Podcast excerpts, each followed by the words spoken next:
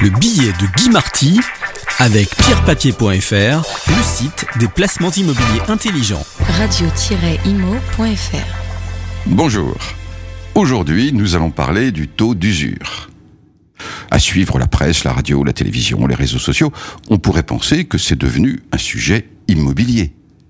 Le taux d'usure est tellement bas, de 2,60% aujourd'hui, en septembre 2022, pour des crédits immobiliers entre 10 et 20 ans, ou même de 2,57% pour les crédits de plus de 20 ans, qu'il devient un frein.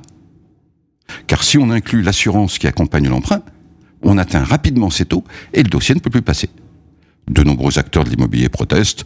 Pourquoi un taux si faible?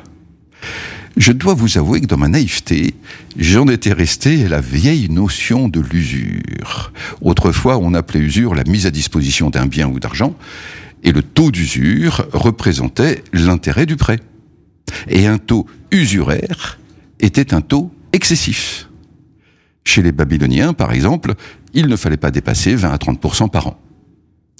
Puis, dans les pays européens, au Moyen Âge, le prêt d'argent était tout simplement interdit.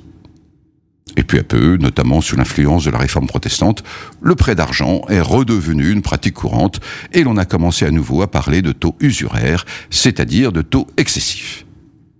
Dans le langage moderne, le taux d'usure est le taux maximum à ne pas dépasser. J'en étais là lorsque j'ai vu sur LinkedIn une succession de posts sur le taux d'usure qui était trop bas et qui empêchait un certain nombre de candidats emprunteurs d'acheter une maison ou un appartement. J'ai alors découvert ce taux d'usure à 2,60 ou 2,57% selon la durée de l'emprunt. J'ai pris l'un de ces postes et j'ai posé une question. Je ne saisis pas bien. Les découverts bancaires sont plus élevés. Où est passé le taux d'usure? L'auteur m'a répondu très aimablement en m'expliquant que la Banque de France fixait des taux d'usure différents selon les types de prêts. Bon, il était sympa car j'aurais vraiment dû le savoir, une étourderie. Et il m'a envoyé le tableau de la Banque de France. Et là, surprise. Pour les prêts à la consommation de moins de 3000 euros, par exemple, le taux d'usure, donc le taux maximum que peut appliquer le prêteur, est de 21,11%. Oui, j'ai tout de suite pensé à ces malheureux qui ont du mal à aller jusqu'à la fin du mois. Ah, pour eux, le taux de découvert maximal est de 15,39%. Pendant qu'on est entre 2,57 et 2,60 pour un prêt immobilier. Mais quelle est la logique de tout cela? Bon, en France, nous aimons bien protéger le consommateur. Donc pour l'argent, nous fixons des taux d'usure. Et l'on écoute les différents protagonistes. Les banques, par exemple, sont en droit de dire que les personnes fragiles sont plus risquées, qu'il faut donc leur appliquer un taux limite plus élevé.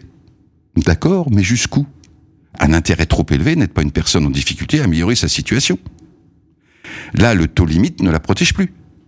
Et pour revenir à l'immobilier, en quoi cela protège les emprunteurs de ne pas pouvoir aller jusqu'à 3% par exemple? J'ai décidé de regarder ailleurs. Au Canada, le taux d'usure est unique. Tenez-vous bien. Il est de 60%. Bon, ça ne veut plus rien dire non plus, alors revenons en France et protégeons l'emprunteur. Pourquoi ne pas revenir à un minimum de bon sens? Si le taux d'usure veut dire ce qu'il veut dire, taux qui fixe la limite à partir de laquelle on va trop loin.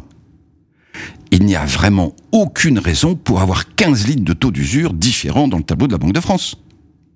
Et l'écart est bien trop large. De 2,57 à 21,11%. À trop protéger, on ne protège plus.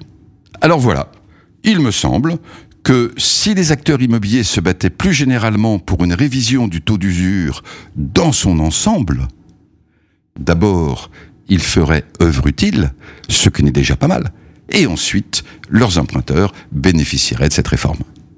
Je vous souhaite une très très bonne journée. Le billet de Guy Marty avec pierrepapier.fr, le site des placements immobiliers intelligents. Radio-imo.fr